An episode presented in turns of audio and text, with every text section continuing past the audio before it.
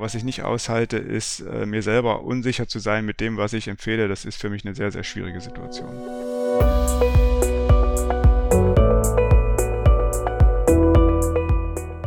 O-Ton Allgemeinmedizin.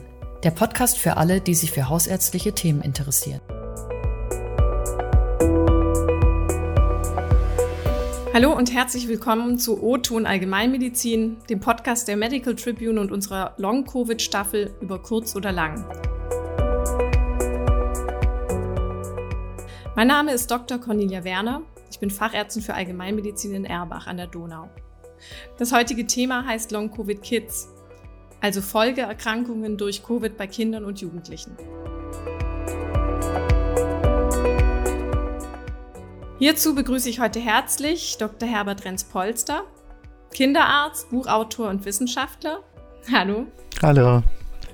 Und Dr. Daniel Filser, leitenden Oberarzt der Pädiatrie in Jena, Kinderkardiologe und Gründer der ersten Long-Covid-Kids-Ambulanz in Deutschland. Herzlich willkommen, Herr Filser. Hallo, schönen guten Tag. Schön, dass Sie da sind. Long-Covid beschäftigt uns Niedergelassene ja immer mehr. Und die fehlenden Therapieoptionen belasten einen wirklich. Und besonders erschreckend, muss ich jetzt sagen, finde ich die Fälle, bei denen Kinder betroffen sind. Zum Glück scheint dies zwar in einem geringeren Ausmaß so schwer aufzutreten wie bei Erwachsenen, aber dennoch habe ich in den letzten Jahren einige Kinder mit dem typischen Long-Covid im Sinne von ME-CFS und POTS etc., aber auch mit anderen Folgeerkrankungen behandelt. Da ging die Bandbreite von anhaltenden Bauchschmerzen, postviraler Hepatitis, Immunschwäche, Schwindel, Kreislaufbeschwerden, Konzentrationsstörungen und Störungen, die quasi einer Apraxie ähneln, also Störungen auch im kognitiven Verarbeiten von Vorgängen, von mechanischen, bis zu starken Schmerzzuständen, Geräusch- und Lichtempfindlichkeit sowie bis zur Bettlägerigkeit. Manchen Kindern wurde dabei Schulschwänzen unterstellt, anderen Dummheit oder Faulheit. Und die Verzweiflung in den Familien ist richtig groß, denn bis heute fehlt der breite Zugang zu spezialisierten Zentren und es fehlen schlichtweg Therapieoptionen. Die sozialen Folgen sind dann erschreckend. Ich habe erleben müssen, wie Kinder nicht mehr am sozialen Leben teilhaben konnten und ähm, in einer Familie hat die Mutter sogar ihre Arbeitsstelle verloren, um sich Fulltime um das Kind kümmern zu müssen. Lassen wir jetzt am Anfang mal betroffene Kinder zu Wort kommen. Ich vermisse es, aufstehen zu können und mit in der Welt zu sein. Früher habe ich auch geturnt und getanzt und ich wollte eben auch unbedingt Tänzerin oder Turnerin werden. Und da wusste ich noch genau, was, wie mein Leben jetzt weitergehen soll, was ich machen wollte.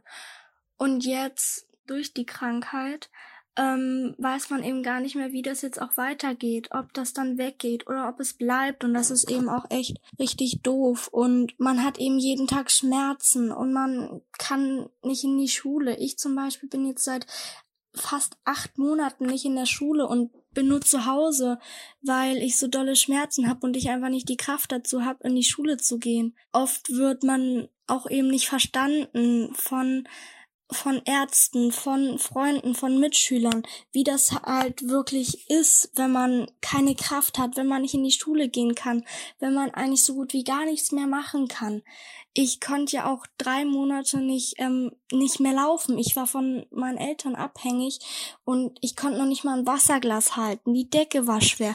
Und man fühlt sich dann einfach nur so, als wäre man wieder ein Kleinkind und braucht bei jeder Sache Hilfe. Und das ist einfach nur richtig doof. Und man hofft einfach nur, dass es dann vorbeigeht. Herr Renz-Polster, Sie haben bereits 2020 ein in großen Teilen noch recht aktuelles Buch über Corona geschrieben. Das heißt, alles über Corona. Mir ist an dem Buch aufgefallen, dass Sie damals bereits betonten, dass Covid hauptsächlich über Aerosole übertragen wird, was bis heute in der Gesellschaft noch nicht so annähernd verstanden wurde, würde ich sagen. Und außerdem widmen Sie ein ganzes Kapitel der Erholungsphase, Sie klärten also bereits vor zwei Jahren über Long-Covid und ME-CFS auf. Und dabei nicht nur bei Erwachsenen, sondern sogar über mögliches Long-Covid bei Kindern. Als wir eigentlich noch gar nicht diese immensen Fälle gesehen haben. Woher wussten Sie, was da auf uns zukommt? Gewusst habe ich sicher nicht, aber ich hatte sicher einen anderen Blick darauf, äh, weil ich selber an MECFS erkrankt bin äh, im Jahr 2016 ähm, nach einer Influenza und da hat sich mein Leben eben komplett auf den Kopf gestellt. Ich war vorher aha, super aktiv, konnte äh, laufen und alles und von heute auf morgen war ich eigentlich ein gebrochener äh, Mann. Ich konnte auch dann immer äh, praktisch arbeiten, hatte dann ein halbes Jahr, wo ich gar nichts machen konnte, nur da gelegen bin. Und ich kenne also sozusagen diese äh, Langzeitverläufe, diese postviralen Langzeitverläufe und von denen eben einer auch bei äh, nach SARS-CoV-2 äh, dieses äh, chronische Fatigue-Syndrom sein kann. Und deshalb hatte ich da natürlich einen anderen äh, Blick drauf. Und wer die Krankheit kennt oder wer die Krankheit hat, der lernt schnell auch andere Menschen kennen, die diese Krankheit haben, ja, und darunter waren auch Kinder und Jugendliche und deshalb habe ich da speziell eben davor gewarnt. Herr Filser, Sie haben die erste Long-Covid-Kids-Ambulanz in Jena im Sommer 2021 eröffnet. Wie sind Sie zu dem Thema gekommen? Ja, also erstmal hat es, hab nicht ich alleine ähm, eröffnet, sondern wir sind, äh, sind ein Team dort, ähm, die sich damit beschäftigen, ja, auch wenn ich äh, zum großen Teil als Sprecher fungiere. Das ist mir wirklich wichtig. Und insofern bin ich auch nicht alleine auf den Gedanken gekommen, sondern wir haben im Herbst ähm, 2020 und im Winter immer wieder Kinder gehabt, die nach einer Covid-Erkrankung beziehungsweise nach einem bestätigten PCR-Test anhaltend Probleme gehabt haben, vor allen Dingen eben bei der Leistungsfähigkeit, die sich nicht belastbar gefühlt haben. Ähm, da war auch eine Gruppe von Leistungssportlern dabei, die ähm, sehr gut nachvollziehen konnte, was sie eigentlich ähm, können und die sehr glaubwürdig beschreiben konnten, wie das jetzt ähm, abgefallen ist, die Leistungsfähigkeit. Und die sind also zu mir in die Herzsprechstunde gekommen, haben dann gesagt bekommen, okay, wir finden hier nichts am Herzen, zurück zum Hausarzt. Dann sind die zum äh, Lungenfachmann geschickt worden, der hat gesagt, findet nichts an der Lunge. Zurück zum Hausarzt, der hat sich überfordert gefühlt. Und nachdem wir das so bei drei, vier Kindern so gemacht haben, hatten wir das Gefühl, den werden wir irgendwie nicht gerecht, das müssen wir besser anschauen. Und haben dann eigentlich im Januar schon angefangen, uns alle zusammen an einen Tisch zu setzen, alle Sektionsleiter, die irgendwelche Organe zu verantworten haben bei uns und haben uns überlegt und zusammengetragen, was kann man denn an Pathologien möglicherweise infolge einer Infektion finden, wonach sollten wir schauen, wie können wir diese Kinder wirklich strukturiert und ganzheitlich anschauen? Und haben dann ein Programm gestrickt und die Kinder dann drei, vier Monate so angeschaut, bis dann irgendwann tatsächlich mal im Mai, April ähm, eine Pressemitteilung auch rausging und das dann Post-Covid-Ambulanz genannt wurde. So haben wir uns vorher eigentlich gar nicht genannt, ja, sondern ähm, ja, und dann sind wir tatsächlich etwas äh, überlaufen worden. Das kann ich mir gut vorstellen. Was für Patientenfälle haben Sie dann da gesehen? Naja, Sie haben ja jetzt das teilweise schon auch wir haben es gerade gehört, ne, von einem Mädchen die, die Schilderung. Wir haben glücklicherweise natürlich nicht immer das Vollbild ähm, von ME-CFS, sondern die weitaus meisten Fälle sind, haben einzelne Symptome wie zum Beispiel Bauchschmerzen, Kopfschmerzen, Gliederschmerzen, das ist ein großer Symptomkomplex. Wir haben natürlich die Dinge, die pathognomisch für SARS-CoV-2 sind, das sind Geschmack und äh, Geruch, Verlust oder eben Verirrungen. Wir haben das, womit die meisten kommen, das ist die verminderte Belastbarkeit. Das ist das Hauptthema, was die umtreibt, dass sie also sowohl körperlich nicht mehr belastbar sind, als auch, und das ist genauso wichtig, mental und geistig nicht voll belastbar sind. Ja, das heißt, es geht nicht nur darum, Fahrrad zu fahren, zu rennen, sondern es geht auch um mentale Belastbarkeit, im Schulunterricht folgen zu können und dort die Leistungen ähm, zu erbringen zu können, die ja gefordert sind in der heutigen Gesellschaft. In welchem Prozentsatz sehen Sie dann diese Long-Covid-Fälle bei Kindern? Ich meine, es ist ja klar, es gibt keine validen Daten. Wir haben ja keine Datenbanken. Aber was wäre jetzt Ihr educated guess anhand der Erfahrung bisher? Ja, ich würde weniger auf persönliche Erfahrung gehen. Ja. Ähm, wenn ich die benutzen würde, dann würde ich in den letzten anderthalb Jahren sagen, das ist extrem häufig, ähm, ja, weil ich die natürlich viel sehe bei uns. Ähm, aber es gibt mittlerweile auch eine Studienlage, auch wenn die bei Kindern immer dünn ist und dünner als bei Erwachsenen, ähm, so gibt's genügend Studien, die sich irgendwo in dem unteren einstelligen Bereich eingepegelt haben der Infizierten. Und ich denke, das kann man mittlerweile als Häufigkeit ähm, herausgeben auch. Das heißt, alle diese Studien spielen sich zwischen 0,8 und eine war 13 Prozent, die ist aber ein Ausreißer gewesen, eigentlich so zwischen 0,8 und 4 Prozent ab. Und wenn man, glaube ich, ein Prozent der infizierten Kinder annimmt, äh, liegt man, glaube ich, nicht völlig äh, falsch. Immer wohlgemerkt, da sind auch in Anführungszeichen einfache Symptome dabei, wie jetzt nur Geruchsverlust oder nur Bauchschmerzen. Es ist nicht immer ähm, der schwerste Fall des bettlägerigen Patienten, der eigentlich gar nichts mehr machen kann. Mhm.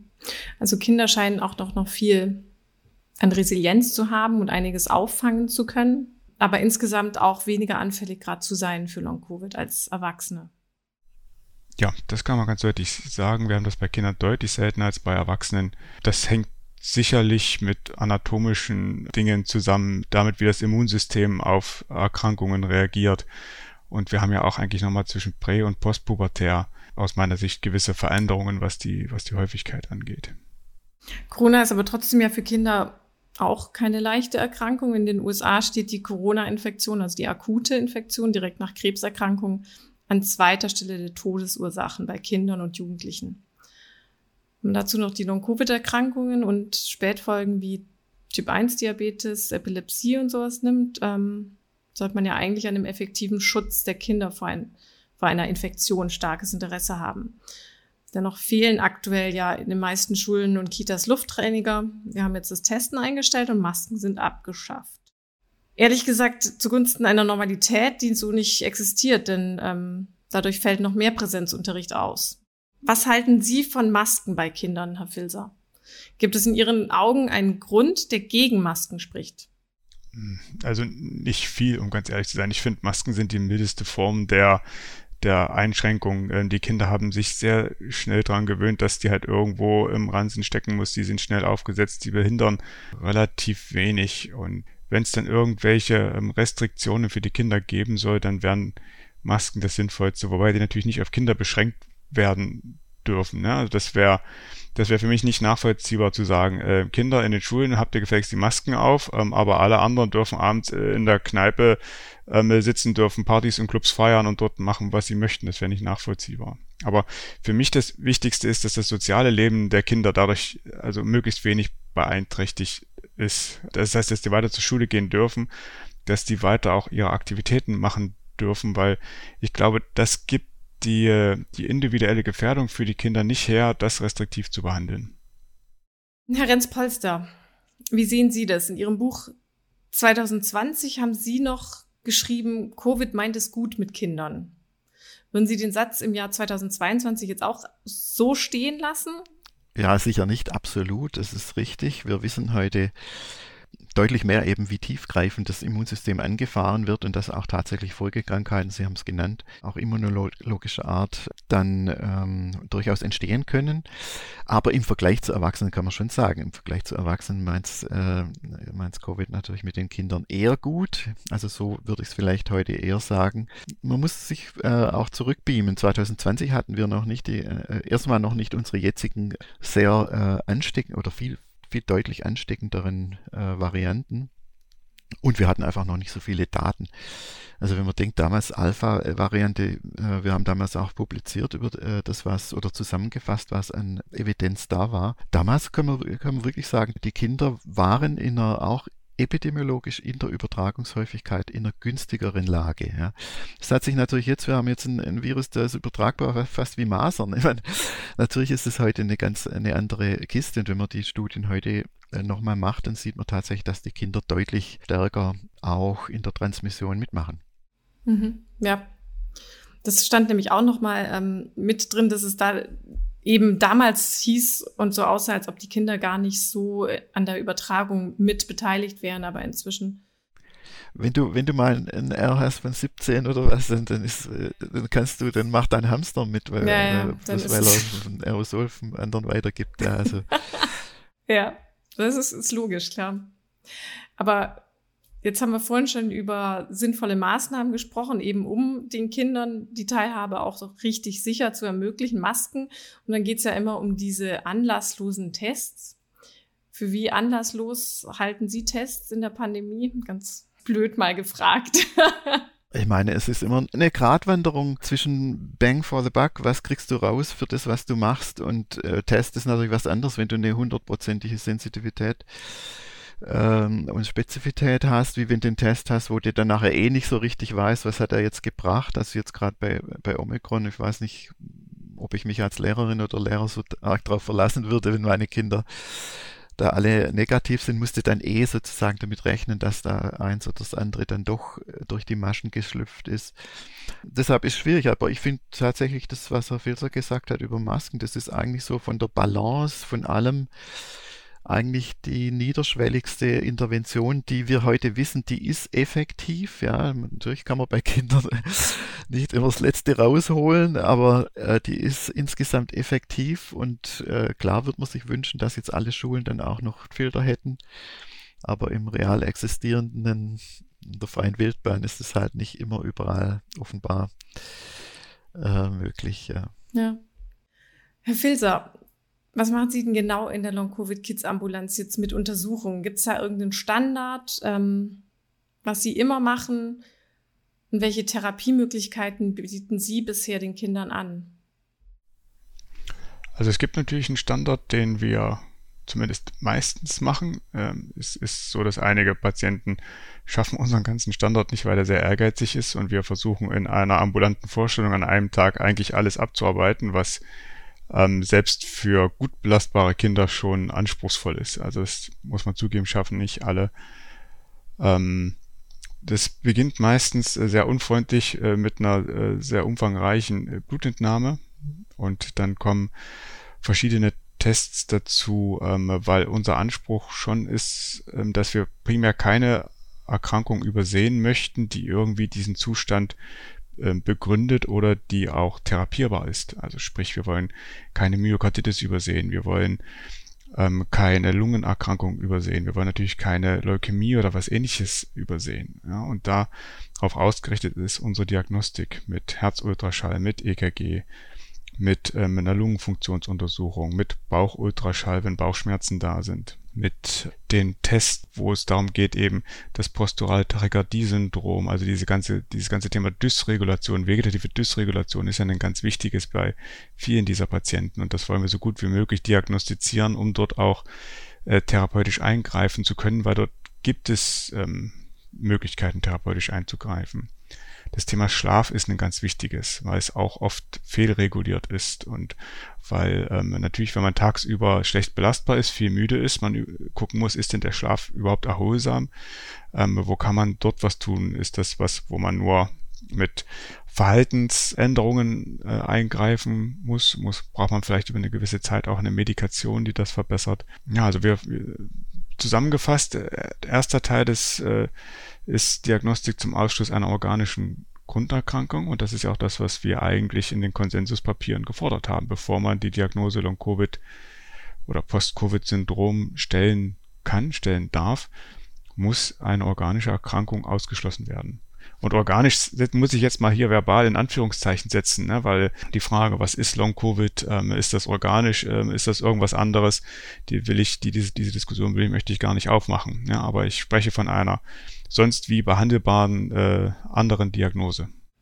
Ja, eine psychologische Begutachtung findet die dann auch noch statt? Ja, Entschuldigung. Oh, ich muss sofort zu Kreuze kriechen, weil ich einen ganz, ganz wichtigen Teil vergessen habe. Ja, und zwar ein sehr umfangreiches psychologisches Assessment, sowohl mit Fragebögen als auch durch eine äh, geschulte Psychotherapeutin, ähm, ohne die das aus meiner Sicht überhaupt nicht denkbar ist. Ja.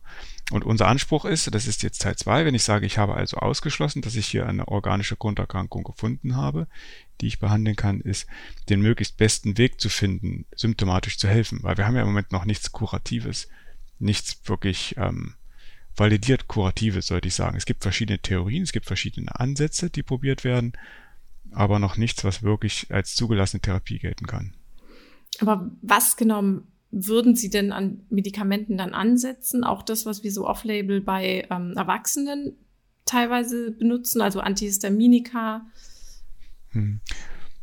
Also wir sind relativ, äh, und das ist, glaube ich, dem Pädiater ein kleines bisschen gegeben, restriktiv mit Medikamenten, was, glaube ich, gar nicht immer richtig ist. Ja, da müsste man, ich habe manchmal das Gefühl, wir machen zu wenig. Um ein Beispiel zu nennen, natürlich muss man die vorhandenen Schmerzmittel versuchen auszuschöpfen, wenn Schmerzen da sind, die das Kind ähm, relevant daran hindern, an seinem Lebensalltag teilzunehmen. Ja, natürlich sollte man Schlafstörungen behandeln, weil sie einen ganz großen Einfluss haben, ne? zum Beispiel mit Melatonin. Man sollte natürlich, ähm, äh, wenn man, und danach suchen wir, einen Hinweis darauf hat, dass eine Vitaminunterversorgung vorliegt, diese behandeln. Man kann versuchen, bei Verstopfung ähm, Laxantien zu geben, also ähm, äh, Medikamente, die den Stuhl etwas dünner machen. Man kann, einige haben auch so einen Wechsel zwischen Verstopfung und Durchfall. Dann kann man versuchen, mit Probiotika ähm, etwas zu erreichen, das ein bisschen äh, zu stabilisieren. Es gibt also schon auch Medikamente, mit denen wir symptomatisch helfen können. Und nicht nur Medikamente, sondern auch äh, Verfahren, Physiotherapie, Ergotherapie. Wichtig ist eben, dass man versucht, den richtigen Weg für den Patienten zu finden. Einige profitieren von einer möglicherweise auch aktivierenden äh, Therapie. Ja, andere, wenn wir über die postexergene Malaise sprechen, profitieren davon ganz und gar nicht. Und das muss man vorher sauber diagnostizieren, herausfinden und dann den richtigen Weg für den Patienten finden. Und es ist quasi kein Patient gleich dem anderen. Ja, es wirkt ja immer wie ein multifaktorielles Geschehen und äh, wahrscheinlich muss man immer das Hauptsymptom erstmal behandeln. Also ich bin, ich, ich bin überzeugt von, von multifaktoriellen Geschehen. Keine, also äh, die Patienten, die ich gesehen habe, da bin ich mir ganz sicher, dass es keine einheitliche Entität gibt. Es gibt nicht den einen ähm, Long-Covid-Patienten, der jetzt nur aufgrund eines verrücktspielenden Immunsystems äh, Probleme hat, ja, sondern es gibt äh, ähm, welche, da wird das Immunsystem die wichtigste Rolle spielen, dann gibt es andere, die haben möglicherweise mit, äh, mit Clotting äh, ein, ein Problem, mit, äh, mit Mikrotrompen und es gibt sicherlich auch einen Teil, äh, die ja, diese äh, groß diskutierten Lockdown-Phänomene und psychische Überlagerung, wo auch das eine Rolle spielt. Ja, ähm, es gibt nicht den einen Mechanismus. Mhm. Aber bestimmen Sie zum Beispiel auch Autoantikörper? Ja, machen wir. Das machen Sie auch im eigenen Haus? Ja. Wow. Okay. Und wenn jetzt zum Beispiel ein Kind äh, ME-CFS-Symptomatik bei Long-Covid hat und Autoantikörper, würden Sie einen Heilversuch ähm, à Apharese empfehlen? Wenn der Patient schwer beeinträchtigt ist, äh, würde ich es andiskutieren, um ehrlich zu sein. Wir haben ähm, im eigenen Haus äh, gerade die Diskussion bei zwei solchen Fällen laufen. Wir versuchen das mit der Ethikkommission zu klären, um individuelle Heilversuche zu, nicht, nicht zu rechtfertigen, aber ähm, prüfen zu lassen von einer unabhängigen Kommission. Es ist aus meiner Sicht wirklich nicht leicht, ähm, gerade im pädiatrischen Bereich, das zu empfehlen. Ja, ich würde, ich würde mir sehr wünschen, dass das im, im Rahmen von, äh, von einer Studie richtig sauber und groß untersucht wird. Und ich glaube, das ist, ist die, die Aufgabe, die die Wissenschaftler ähm, haben, um dort eben Gewissheit für alle Behandler zu bringen. Ähm, wirkt es oder wirkt es nicht? Und nicht ähm, Patienten und Behandler so in einer Grauzone stehen zu lassen, ähm, eingreifende Verfahren auszuprobieren, ähm, off-label, ohne, ohne jegliche ähm, Gewissheit und teilweise, das muss man ja auch mal so klar sagen, mit möglichen ähm, äh, finanziellen Interesse dessen, der das Ganze anbietet. Mhm. Ja, und auch mit juristischen Stolpersteinen. Denn so richtig absichern kann man sich da auch bei diesen Off-Label-Therapien nicht. Ja, das ist wie das ist der Pädiater an sich gewohnt, dass er ähm, äh, okay. Ähm, dass äh, die Firmen darauf verzichten, ähm, weil es nicht lukrativ ist, im, im pädiatrischen Bereich ähm, Zulassungen, Zulassungsstudien durchzuführen, so dass wir öfter mal Off-Label arbeiten. Ähm, das ähm, halte ich aus, aber was ich nicht aushalte, ist äh, mir selber unsicher zu sein mit dem, was ich empfehle. Das ist für mich eine sehr, sehr schwierige Situation. Genau. Wobei dann, wenn man jetzt schon hört, Ethikkommission, das ist insgesamt dann sehr schwierig, wenn es um Kinder geht, weil man da natürlich erst recht keinen Schaden anrichten möchte. Ähm, ich denke aber, viele Aspekte bei Long-Covid-Kids sind dann wirklich komplizierter als nochmal bei den Erwachsenen sowieso schon. Herr Retz-Polster, Sie haben ja auch viel Bücher zu der kindlichen Entwicklung geschrieben. Und ich würde jetzt mal vermuten, dass es sowieso schwerer ist, ein Long-Covid-Syndrom bei Kindern zu diagnostizieren, denn die meisten Kinder können das gar nicht so richtig benennen und ausdrücken. Ja, äh, wobei, ähm, da will ich auch vielleicht nochmal darauf äh, zurückkommen, was wir schon angesprochen hatten. Ich versuche es ja manchmal auch einfach simpel zu machen und äh, rede immer wieder mit Kollegen und Kolleginnen ähm, was ist jetzt eigentlich, ähm, wie kann ich wirklich, wenn ich ein Kind habe, ja, was sind die, was sind die wirklich äh, elementaren Dinge, die ich über dieses Kind wissen muss, ja. Und ich denke, da kann man einfach äh, auch ein paar Dinge schon benennen, die hat Herr Filzer ja auch schon äh, genannt. Es ist eine, äh, da, in dem Topf sind unglaublich viele unterschiedliche Verläufe drin. Aber einen, den, wo ich meine, jeder ein bisschen rausfischen sollte, das sind die Kinder, die eine sogenannte postexertionelle Malaise haben, also eine Belastungsintoleranz der spezifischen Art, weil Belastungsintoleranz, ich meine, das ist klar, wenn du, äh, was weiß ich, dein Herz macht schlapp, du bist nicht belastbar, das kennen alle alle Ärztinnen und Ärzte. Aber das, was da ins Spiel kommt, ist eben die Belastungsintoleranz insofern, als die Kinder zwar möglicherweise durchaus im Rahmen ihrer aktuellen äh, Fähigkeiten belastbar sind. Ja, denen kannst du sagen, äh, mach dieses, mach jenes. Aber dann rutschen die dadurch in eine Verschlechterung ihrer Symptomatik rein, die nicht sofort einsetzt, wie wenn du jetzt einen Marathon läufst oder so, sondern die dann mit einer zeitlichen Verzögerung äh, dann einsetzt, oft von vielen Stunden, ja manchmal äh, 14, 14 Stunden äh, oder am Folgetag danach und das ist eben ein relativ spezifisches äh, Symptom oder ein spezifisches Phänomen, das bei, eigentlich bei anderen Krankheiten kaum beobachtet wird.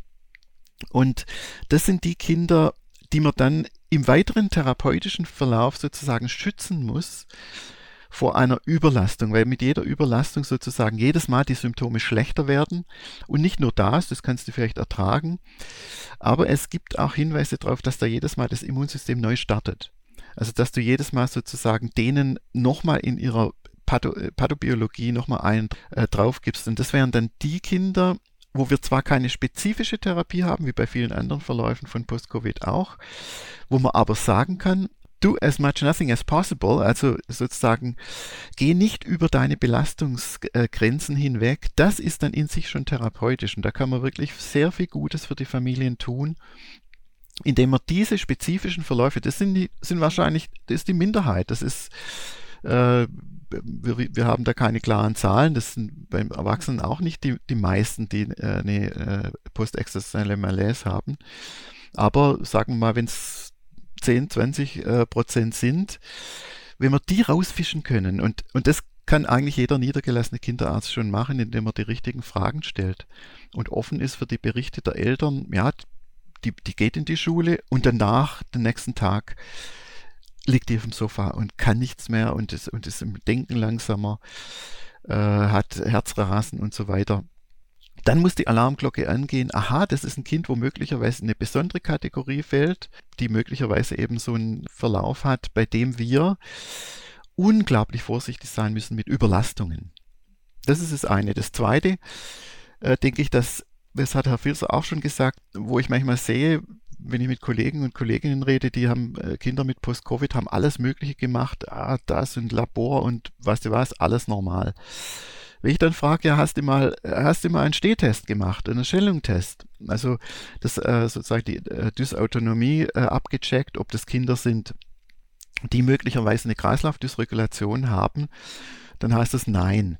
Und das ist für mich einfach ein wichtiger äh, oder ein, ein mir selber sehr drängender äh, Hinweis, wo ich die Literatur ziemlich gut kenne. Wir haben eben relativ viele Kinder, die durch SARS-CoV-2 eine Fehlsteuerung des autonomen Nervensystems, eine Dysautonomie entwickelt haben, die sich dann dadurch äußert, dass die gegen Orthostase, also wenn sie den, gegen die Schwerkraft sich aufrichten, äh, ihnen das Blut wegsackt.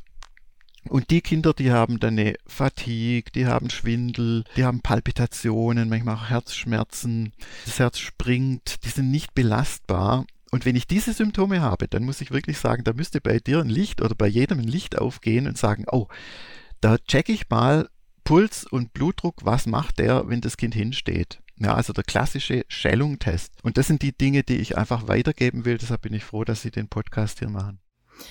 Was mache ich aber, wenn ich es in PEM Kind habe, und das habe ich jetzt tatsächlich gerade in der Behandlung, die tatsächlich nur noch bettlägerig ist. Die macht wirklich nichts mehr, außer auf den Toilettenstuhl zu gehen. Wobei äh, wahrscheinlich das auf den Toilettenstuhl äh, gehen schon bei ihr wahrscheinlich eine Symptomverschlechterung auslö äh, auslösen kann. Also auch da ist natürlich, die Grenzen sind dann sehr, sehr eng gesetzt, sind dann äh, noch, noch kleiner. Also auch da ist es im, im, Umgang, im täglichen Umgang mit dem Kind gucken, wie kann ich die Belastungsgrenzen möglichst niedrig halten und solche Belastungsspitzen eben vermeiden. Aber natürlich stoßen wir da an absolute Grenzen. Es gibt, es gibt Erwachsene und es gibt Kinder. Das können sich die meisten Kolleginnen und Kollegen und wahrscheinlich Menschen da draußen gar nicht vorstellen. Die, die, die sind lebende Tote, ja. Die, also schon, wenn ich höre, die können aufs, äh, aufs Klo gehen, ja. Ich, ich kenne ich kenn auch Patienten äh, mit MECFS, die, die, die, tragen Windeln, ja. Einfach weil sie es nicht, einfach nicht schaffen, ja. Und es gibt in Deutschland in unserem Medizinsystem wirklich nicht allzu seltene Fälle von, von dieser absolut schwer, schwergreifenden äh, chronischen äh, Fatigue-Syndrom. ja. Und das ist auch meine Sorge, dass eben bei Long-Covid, wir wissen ja noch nicht, wie das weitergeht. Äh, wir haben ja sehr viele, Gott sei Dank, viele einfach protrahierte Rekonvaleszenzverläufe, ja, das gibt's nach jedem Virus, hast du einfach eine Phase, die ist wochenlang, die ist bei manchen Monaten lang und dann beruhigt sich das Immunsystem, ja. Und wir sehen das ja auch in den Daten eigentlich, dass du, du kannst wirklich sagen, nach drei Monaten hast du, hast du was und wenn es halt dann nachher sechs Prozent sind, dann sind es nach zwölf Monaten nur noch zwei Prozent. Also dummerweise sind dann bisher, wenn du es nach zwölf Monaten immer noch hast, dass dann die Kurve immer, immer weniger abfällt. Also dann bleibst du halt häufig gut, dann werden manche sicher auch noch wieder besser. Aber viele von denen, die es dann ein Jahr lang haben, die haben es dann auch länger. Nun, bei Kindern und Jugendlichen kann man das jetzt nicht sagen, wie lange. Das ist bei chronischem Fatigue-Syndrom ja auch so, dass die insgesamt eine bessere Prognose haben und die dann nach Jahren dann auch wieder in die Spur kommen, vielleicht nicht hundertprozentig, aber wieder teilhaben können. Also ich hoffe einfach, dass wir da auch bessere, prognostisch bessere Verläufe haben. Und ich denke, es ist auch tatsächlich so, dass wir wirklich an die Grenzen des Vorstellbaren für einige Kollegen auch stoßen und eben Menschen da draußen, wie Sie schon gemeint haben, weil man sowas in der Regel nicht sieht und nicht in dieser, in dieser Auswirkung und in dieser Menge. Also es wird sehr viel dann natürlich auf die Psychosomatik geschoben. Die kleine Patientin von mir, die bekam angeboten, dass ihr in der Psychosomatik aufgenommen wird, aber sie sei topfit und es wurden sogar Gutachten erstellt, ob sie nicht einfach nur Schulschwänzerin sei, weil eine PEM nach einem Hagelgeschehen mit Wasserschaden im Keller erschien niemandem irgendwie glaubhaft für die Bettlägerigkeit. Aber das war zum Beispiel der Auslöser, weshalb es bei ihr so richtig bergab ging. Darf ich dann was Persönliches äh, sagen? Also ich, ich bin mild bis moderat betroffen. Ich war nie schwer betroffen von MECFS. Also ich äh, rechne mich zu denen und trotzdem war ich lange Zeit nicht in der Lage, für mich wirklich zu, zu sorgen. Und ich kenne die Auslöser von dem, die dich richtig runterhauen und dir dann diese postexzessionelle Verschlechterung geben und die wirklich plötzlicher Schreck oder seelische Not gehört eindeutig zu einem Kern, äh, zu einem absolut starken Auslöser. Da kann sein, also äh, du hast einen Termin vergessen, auf einmal erinnerst dich und dann, boah, Wahnsinn, und dann tackert das in dir los. Ich sage es deshalb, weil ich würde gerne meinen Kolleginnen und Kollegen einfach auch ein bisschen das Unvorstellbare, ein bisschen vorstellbarer machen und dass da Kinder sind, die, die nicht mehr funktionieren äh, und dann zu sagen, das Kind ist gesund, weil das, was ich gemacht habe, mir noch keinen Hinweis gibt, das ist einfach nicht fair. Häufig wurde in dem, was alles heißt, tatsächlich nicht alles gemacht. Ja, zum Beispiel, wenn ich dann frage, wurde ein Schellung-Test gemacht? Nö. Äh, also man hat dann manchmal ein Kind mit einer schweren Dysautonomie, das aber natürlich normale Blutwerte hat, dann hast du dann normale Blutwerte.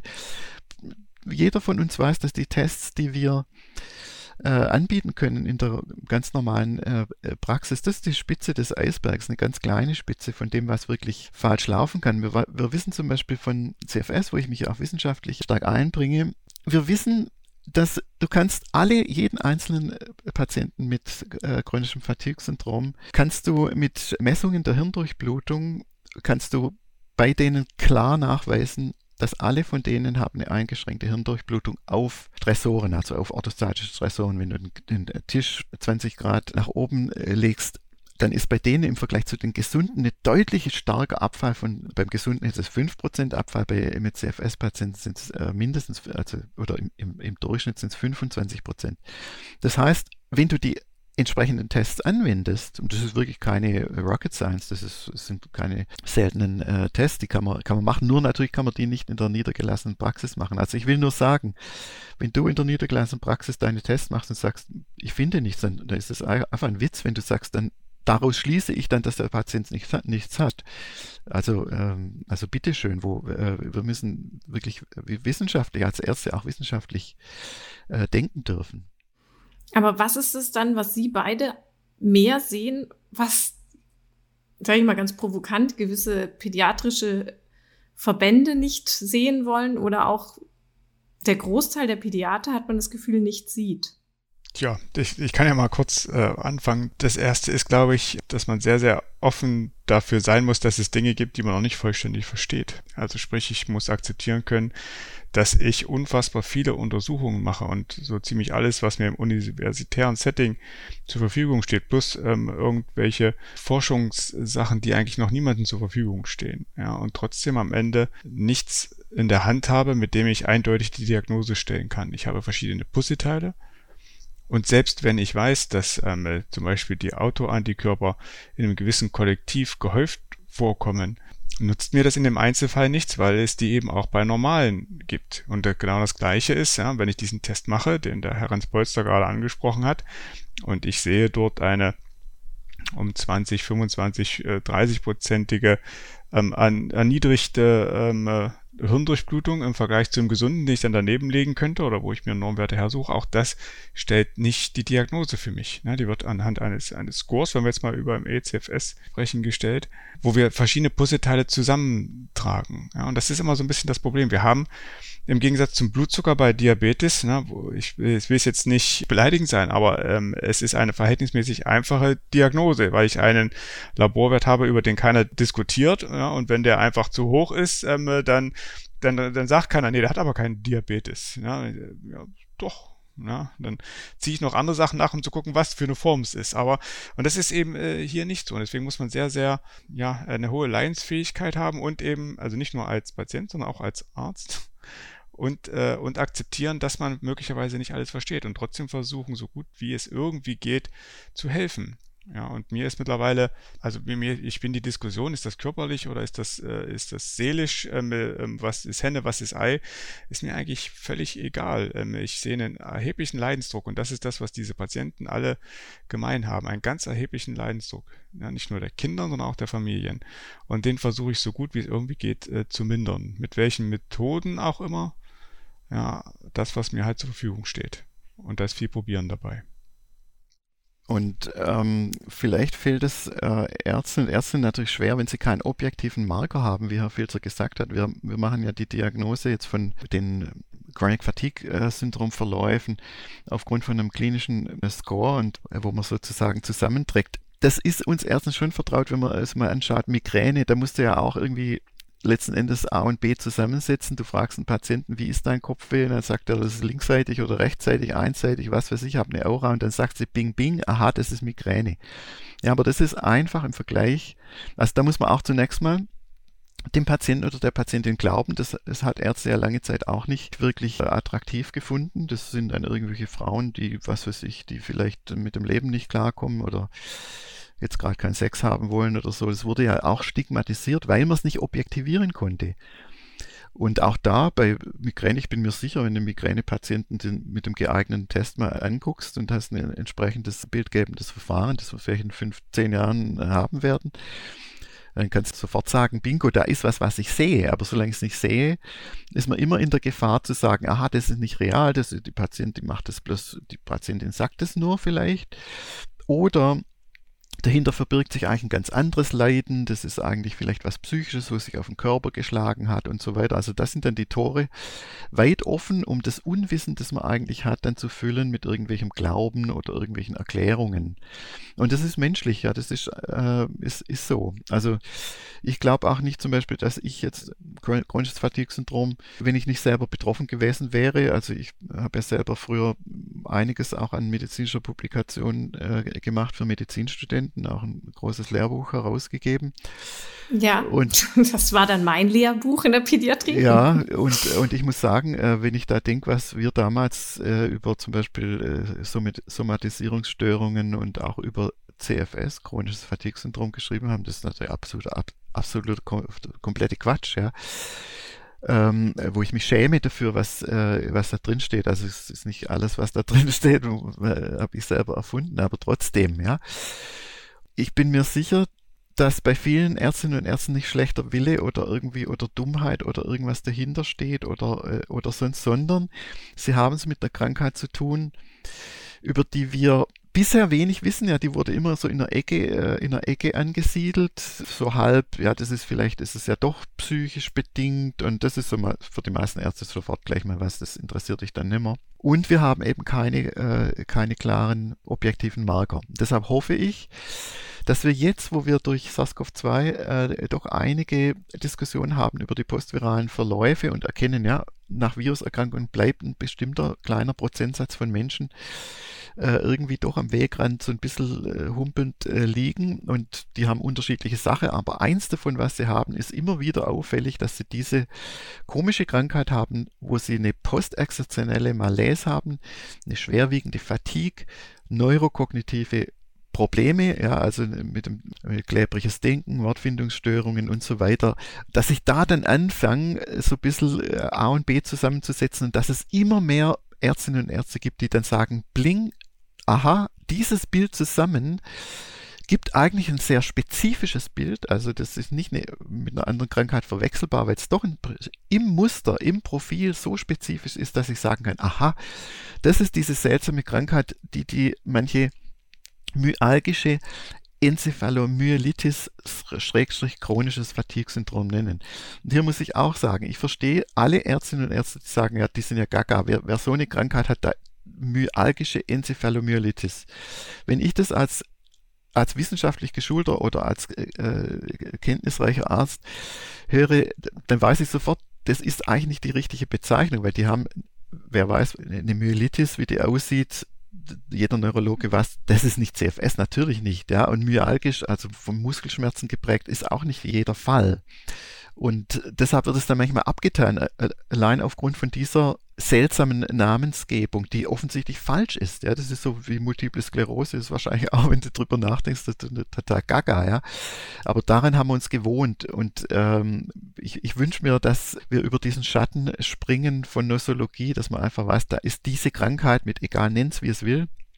Mir ist übrigens chronisches Fatigue-Syndrom deutlich lieber wie myalgische Enzephalomyelitis, Schrägstrich chronisches Fatigue-Syndrom, weil ich mit myalgischer Enzephalomyelitis noch nie was anfangen konnte.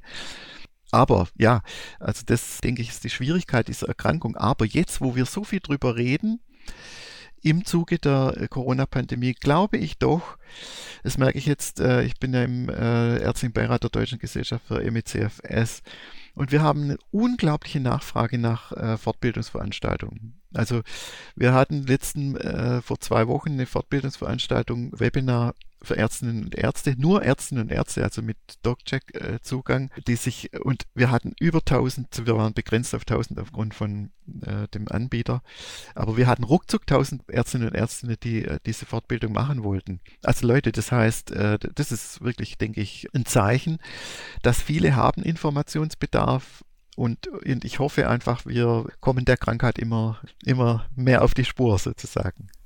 Ich möchte, wenn ich eine kurze Ergänzung machen darf, ähm, äh, nur weil es das Motto der, ähm, des Podcastes ist, ähm, Long Covid, ähm, muss ich nochmal darauf hinweisen, dass nicht alle Patienten ähm, dieses Vollbild ME CFS erreichen, sondern dass gerade in der Pädiatrie mehr als 90 Prozent nicht diese Diagnosekriterien erfüllen, einer deutlich besseren Prognose verbunden sind und dass ich trotzdem der Meinung bin, auch jemand, der in Anführungszeichen nur eine Riechstörung hat oder nur anhaltende Gliederschmerzen oder eine Belastungsintoleranz, also dieses Vollbild nicht erreicht, trotzdem das Recht auf Betreuung hat.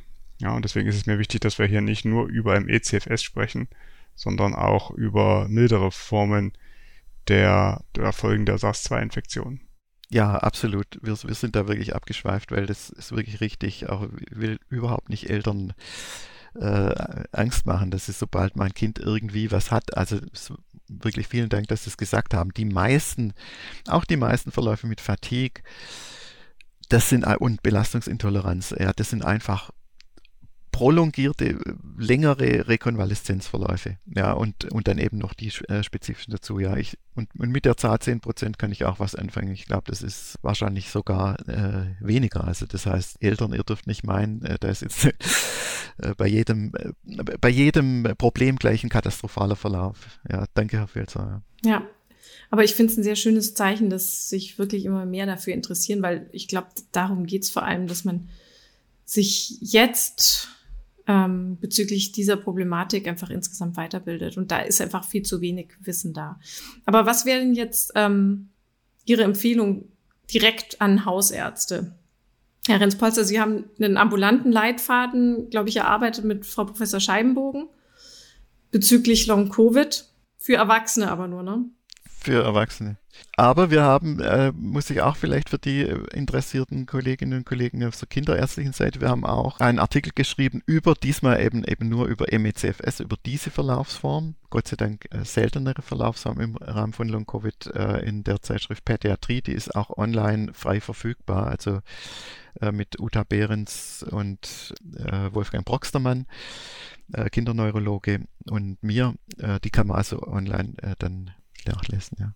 Und was wäre so Ihre Standardempfehlung für Allgemeinmediziner oder Pädiater? Was sollen wir beachten? Also wie ich schon vorher gesagt habe, fragt nach diesem spezifischen Phänomen der postexertionellen Malaise. Wenn das auftritt, wäre es wichtig, die äh, Patienten vor Überlastung zu schützen. Und bei jedem Patienten nimmt ins Auge, ob da vielleicht eine äh, autonome Dysregulation, also eine äh, Kreislaufregulationsstörung da ist, orthostatische Hypotension oder posturale Tachykardie-Syndrom, weil diese sind behandelbar. Das manchmal sogar, kann man sagen, wir sagen ja meistens, es ist nicht gut, wenn du eine Krankheit findest, aber wenn du einen, einen postviralen Verlauf hast, wo du wirklich nicht viel machen kannst, nicht viel Medikamente hast, bist du manchmal ganz schön froh, wenn du sagen kannst, aha, das sind das sind diffuse Symptomatik, orthostatische Intoleranz, denen ist manchmal schummrig, die können sich nicht richtig konzentrieren, die haben Fatigue, Palpitationen, ähm, wenn sie sich aufrichten, wird es ihnen äh, schummrig und so weiter, sind belastungsintolerant. Und jetzt hast du durch den Test, wenn du einen Schellung-Test machst oder einen aktiven Stehtest, kriegst du auf einmal raus, aha, da liegt ein, äh, da, da, da, geht der Puls durch die Decke, ja. Ich habe zum Beispiel ein posturales Tachykardie-Syndrom.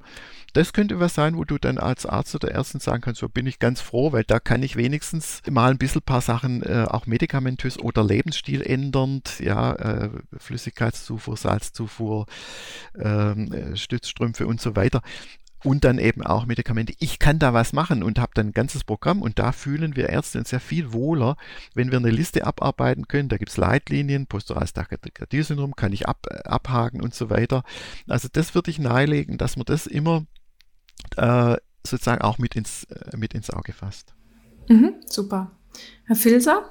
Ja, von meiner Seite aus ähm, seien Sie open-minded, ähm, wenn die Patienten zu Ihnen kommen. Ja, nehmen Sie die Beschwerden äh, ernst, machen Sie es nicht zu leicht. Ähm, die einfache Methode ist immer zu sagen, ah, ein Spinner, streng dich mehr an, gib dir mehr Mühe ähm, und äh, damit ist das intellektuell für mich abgehakt. Das ist aus meiner Sicht nicht der richtige Weg. Es gibt ähm, auch für Kinder äh, Konsensuspapiere, da wird vielleicht auch mal an der Leitlinie gearbeitet. Es gibt auch einen Text in der Leitlinie dazu wenn man sich das durchliest, ähm, sich das anschaut und ähm, akzeptiert, dass es das gibt. Ich denke, das sollte man tun. Und ähm, vor allen Dingen, also es, es geht nie ohne, ohne sich fortzubilden. Man kann nicht diagnostizieren, was man nicht kennt. Und in dem Zusammenhang kann ich vielleicht einmal noch kurz auf den Kongress hinweisen, den es im äh, November in Jena gibt, ähm, der Long-Covid zum Thema hat und nur Long-Covid und wo wirklich internationale Spitzenforscher sich dazu äußern werden, zusammen mit ähm, auch Leuten, die sich in Deutschland viel damit beschäftigen. Und wenn man irgendwie die Gelegenheit hat, da zuzuhören, denke ich, kann man viel lernen. Mhm. Das würde ich auch empfehlen. Ich gehe auch hin. Gut, ja, vielen herzlichen Dank Ihnen beiden für das sehr interessante Gespräch. Ja, also ganz herzlichen Dank für die Einladung und für das nette Gespräch. Ähm, und ich hoffe, dass Sie die, ähm, die Kollegen erreichen mit Ihrem Podcast, weil ich finde, das ist äh, wichtig. Ähm, Sie tragen ganz erheblich dazu bei, das äh, aufzuklären über, das, über diese Erkrankung. Also vielen Dank und tschüss. Ja, und ich schließe mich Herrn Filzer einfach, äh, einfach an. Er hat es genauso ausgedrückt, wie ich es empfinde. Danke. Dankeschön. Wie immer möchte ich an dieser Stelle noch auf die Links und Hinweise in den Shownotes verweisen. Hier finden Sie auch Kontakt zu Selbsthilfegruppen und Interessensverbänden. Außerdem finden Sie hier einen Link zum Jena Long-Covid-Kongress Ende November sowie zu den Veröffentlichungen von Dr. Filser und Dr. Renz-Polster. In der nächsten Folge geht es um die myalgische Enzephalomyelitis, kurz MECFS genannt. Dazu darf ich dann Dr. Isabel Gräber und den Wiener Neurologen Dr. Michael Stingel begrüßen. Herzlichen Dank fürs Zuhören und bis zum nächsten Mal. Das war O-Ton Allgemeinmedizin, der Podcast für alle, die sich für hausärztliche Themen interessieren. Dieser Podcast dient ausschließlich der neutralen Information bzw. Fortbildung und richtet sich primär an Ärztinnen und Ärzte sowie Medizinstudierende. Dies ist ein Produkt der Matrix Group. We care for Media Solutions.